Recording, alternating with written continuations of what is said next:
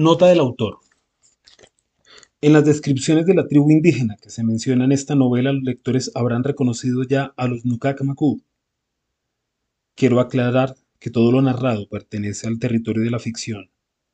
Aunque algunas de las acciones estén documentadas, la existencia de los Nukakmaku se confirmó solo hasta 1988, cuando un grupo de 43 miembros se vio obligado a salir de la selva cerca de la población de Calamar, en el departamento del Guaviare debido a una serie de masacres de las que habían sido víctimas por aquellos meses.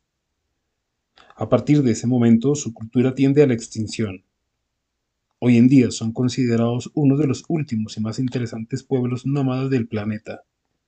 Pero la realidad es que están diezmados por el alcoholismo, la guerra y múltiples enfermedades pulmonares, gastrointestinales y de transmisión sexual.